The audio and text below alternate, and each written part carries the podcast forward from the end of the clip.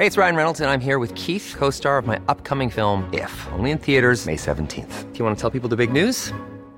All right, I'll do. Sign up now and you'll get unlimited for $15 a month in six months of Paramount Plus Essential Plan on us. Mintmobile.com slash switch. Upfront payment of $45 equivalent to $15 per month. Unlimited over 40 gigabytes per month. Face lower speeds. Videos at 480p. Active Mint customers by 531.24 get six months of Paramount Plus Essential Plan. Auto renews after six months. Offer ends May 31st, 2024. Separate Paramount Plus registration required. Terms and conditions apply if rated PG.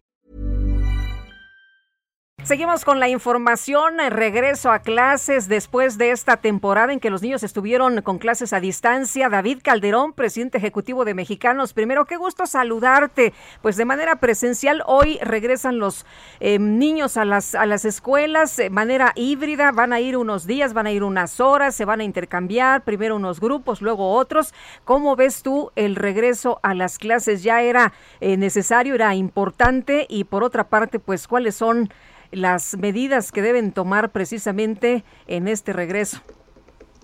Buenos días, Lupita, mucho gusto de saludarte. Buenos días, Sergio. Pues cierto. Buenos días. Este es, este es eh, después de 75 semanas sin clases, sin escuelas abiertas, al menos en forma generalizada en el país, eh, este sinceramente sí es un triunfo de los derechos sobre el temor eh, mal vocero el presidente, mala ejecución de parte de la Secretaría de Educación Pública, pero en todo caso lo que eh, hay que reconocer es que fue quedándose la idea de que no podemos seguir solo con clases a distancia y menos con un sistema tan unilateral y deficiente como aprende en casa. Entonces, eh, por supuesto, se necesitan observar todas las medidas, eh, en nuestra página pueden encontrar un protocolo tipo más allá de las nueve recomendaciones genéricas, obviedades que plantea la Secretaría de Educación Pública, un auténtico protocolo en una comunidad escolar, y así lo han mostrado varias eh, a lo largo del país, pues implica una lista de cotejo que todos los días verificas y que hay responsables y que ya se midieron las distancias y se verifica la ventilación, etcétera. Entonces, pues muchísimo cuidado con la ventilación, cubrebocas, cada quien que lleve su agua, cada quien que lleve su comida, y van ir llegando poco a poco. Es el piloto que no tuvimos, es el verano que no se hizo. Eh, me parece que hoy el balance va a ser que llegaron pocos estudiantes a la escuela, así pasó en Uruguay cuando abrieron, es derecho y libertad de las familias identificar si la escuela está lista, pero el hecho de que la escuela está lista, aunque fuera un solo niño, eso es eh, a mi juicio, una gran noticia y por supuesto redobla nuestra exigencia para que estén todas las condiciones en cada escuela y para cada niño. David, eh, tú y yo conversamos eh, en una entrevista en televisión que salió este sábado pasado y me decías, pues fundamentalmente lo siguiente, me decías, por supuesto que tenemos que regresar a clases, solo que debemos hacer un esfuerzo mucho mayor para que las escuelas estén preparadas. ¿Qué nos puedes decir?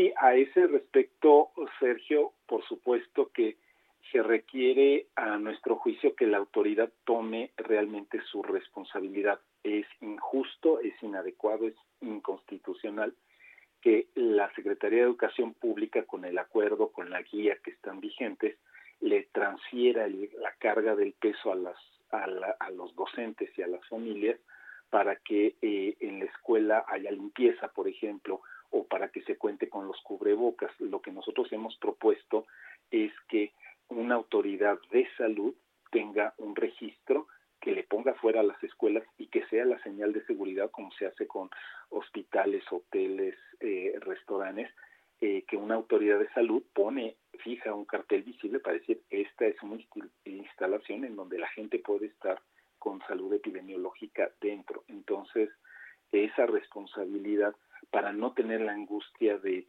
seré mal padre si lo llevo, seré mal padre si no lo llevo, eh, tener al menos ese primer acercamiento responsable de parte de la autoridad me parece fundamental y que seamos muy exigentes. Si antes ya era una gravísima injusticia tener una escuela sin agua, es inaceptable que en este país quede una sola escuela sin agua, no debería escuela en todo caso. Entonces, como no se deben cerrar los servicios, entonces agua o sí o sí, presupuesto bien ejecutado, no solo las vaguedades que anuncia el presidente de estamos usando la escuela es nuestra, a ver dónde están los datos de cada escuela. Y entonces, mientras no haya un listado escuela por escuela que nosotros desde sociedad civil sí presentamos y que la autoridad ha sido incapaz de hacerlo, no se dará suficiente seguridad, tranquilidad a las familias que por supuesto la merecen y que además saben que a distancia no es lo mismo que presencial. David, se dio un debate durísimo de si se regresaba a la escuela, de si no se regresaba a la escuela. Después decían que el debate no era si se regresaba o no, sino más bien en qué condiciones se regresaba, cómo se regresaba. Em, eh, ¿Tú cómo ves? ¿Debemos ver todo negro? ¿Debemos ver todo blanco? Eh, ¿Debemos eh, tranquilizarnos y, y que coincida el tema de la salud con el tema educativo? Así es, Lupita. En, la teoría de los derechos humanos, obviamente, uno depende del otro y viceversa. Eh, son, son todas facetas del único derecho que hay, es el derecho a ser sí mismo.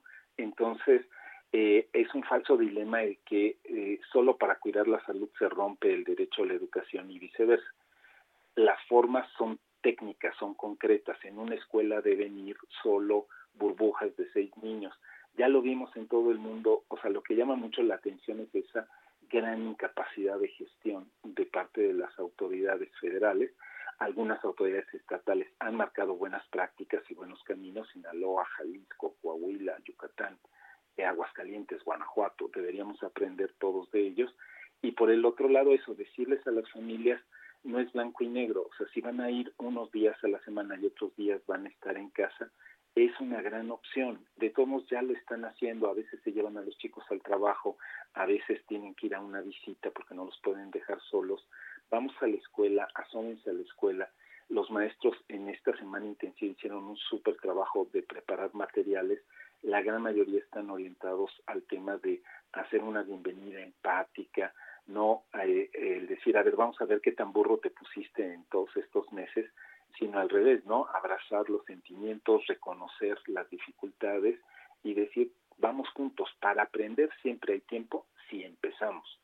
Y sobre todo, los temas cognitivos se van dando eh, en un enfoque más pedagógico, más didáctico, cuando nos olvidamos de los planes y programas y de la programación toda cuadriculada que suelen tener los libros de texto, aprende en casa. Entonces, invitar a las familias a decir, es un matiz, asómense ustedes a la escuela como adultos responsables, vean si hay elementos para que esté seguro y entonces no dejen a niñas y niños en su casa porque merecen estar con sus pares y estar en un proceso de aprendizaje más completo y más orgánico.